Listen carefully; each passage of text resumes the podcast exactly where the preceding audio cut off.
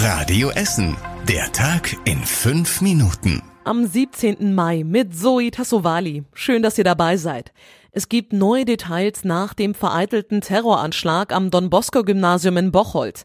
Es hat kurzzeitig eine zweite Festnahme gegeben. Ein SEK-Team war bei einem 18-Jährigen, der ist aber mittlerweile wieder auf freiem Fuß.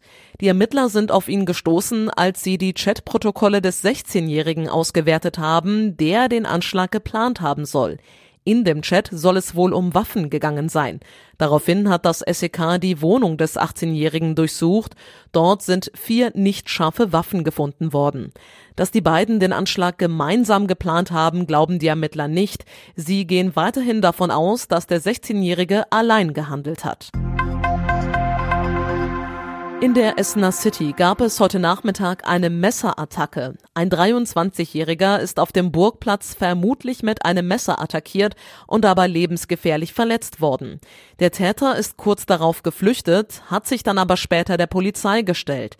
Was da genau passiert ist, ist noch unklar. Die Kripo versucht jetzt die Hintergründe zu klären. Zeugen hatten von einer etwa sechsköpfigen Gruppe berichtet, die zuvor an der Treppe zur Kettwiger Straße gestanden haben soll. Der Täter und der Verletzte sollen demnach dazugehört haben. Die Landtagswahl hat bei uns in Essen ein sehr klares Stimmungsbild gezeichnet. Fast alle nördlichen Stadtteile haben mehrheitlich SPD gewählt.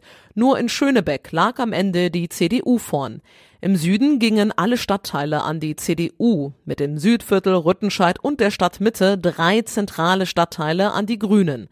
Außerdem fällt auf, dass die Wahlbeteiligung im Norden der Stadt sehr viel geringer war als im Süden. Im Nord- und Ostviertel ging nicht mal jeder Dritte zur Wahl. Die Ergebnisse der Landtagswahl, Reaktionen und Analysen findet ihr auf radioessen.de. Am zweiten Tag nach der Wahl ist außerdem weiterhin völlig unklar, wie die künftige Landesregierung aussehen wird. Die Essener IHK wünscht sich aber auf jeden Fall eine schnelle Regierungsbildung. Die Wirtschaft befindet sich seit zwei Jahren im Ausnahmezustand, heißt es. Deshalb seien jetzt schnelle Koalitionsgespräche und eine handlungsfähige Landesregierung besonders wichtig. Welche Regierung sich die Essener IHK wünscht, sagt sie nicht. Am wahrscheinlichsten ist aktuell eine Koalition aus CDU und Grünen. Theoretisch möglich wäre aber auch eine Ampel aus SPD, Grünen und FDP. Im Grugerpark blüht so langsam eine sehr seltene Pflanze. Die Titanenwurz ist die größte Blume der Welt. In voller Blüte stinkt sie nach toten Tieren. Weil sie aber noch nicht komplett geöffnet ist, ist der Gestank noch nicht so schlimm, sagt der Grugerpark. Blühen soll die Titanenwurz aber nur wenige Stunden. Deswegen rechnet der Park schon bald mit einem schlimmen Gestank. Wer sich die seltene und stinkende Blume live anschauen will, kann heute noch bis 21 Uhr im Grugerpark vorbeischauen, morgen dann von 10 bis 21 Uhr. Alle Infos zur Titanenwurz und den Öffnungszeiten findet ihr auf radioessen.de.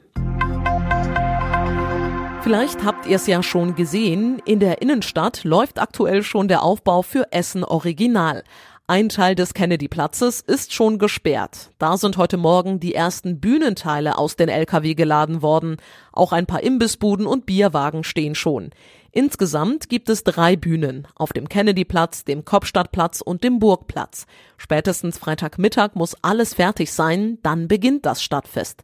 Das ganze Wochenende treten dann Bands und Künstler auf, unter anderem Nelson Müller, Kulz und DJ Oliver Magenta. Und noch gute Nachrichten vom Sport. Torjäger Simon Engelmann spielt auch in Zukunft für Rot-Weiß Essen. Der Stürmer ist mit 24 Saisontoren der beste Stürmer der Liga und durch den Aufstieg hat sich jetzt Engelmanns Vertrag automatisch verlängert. Das gleiche gilt auch für einige andere wichtige Spieler. Torwart Jakob Golz, Felix Bastians, Niklas Tarnat, Osan Kevkir bleiben auch bei RWE.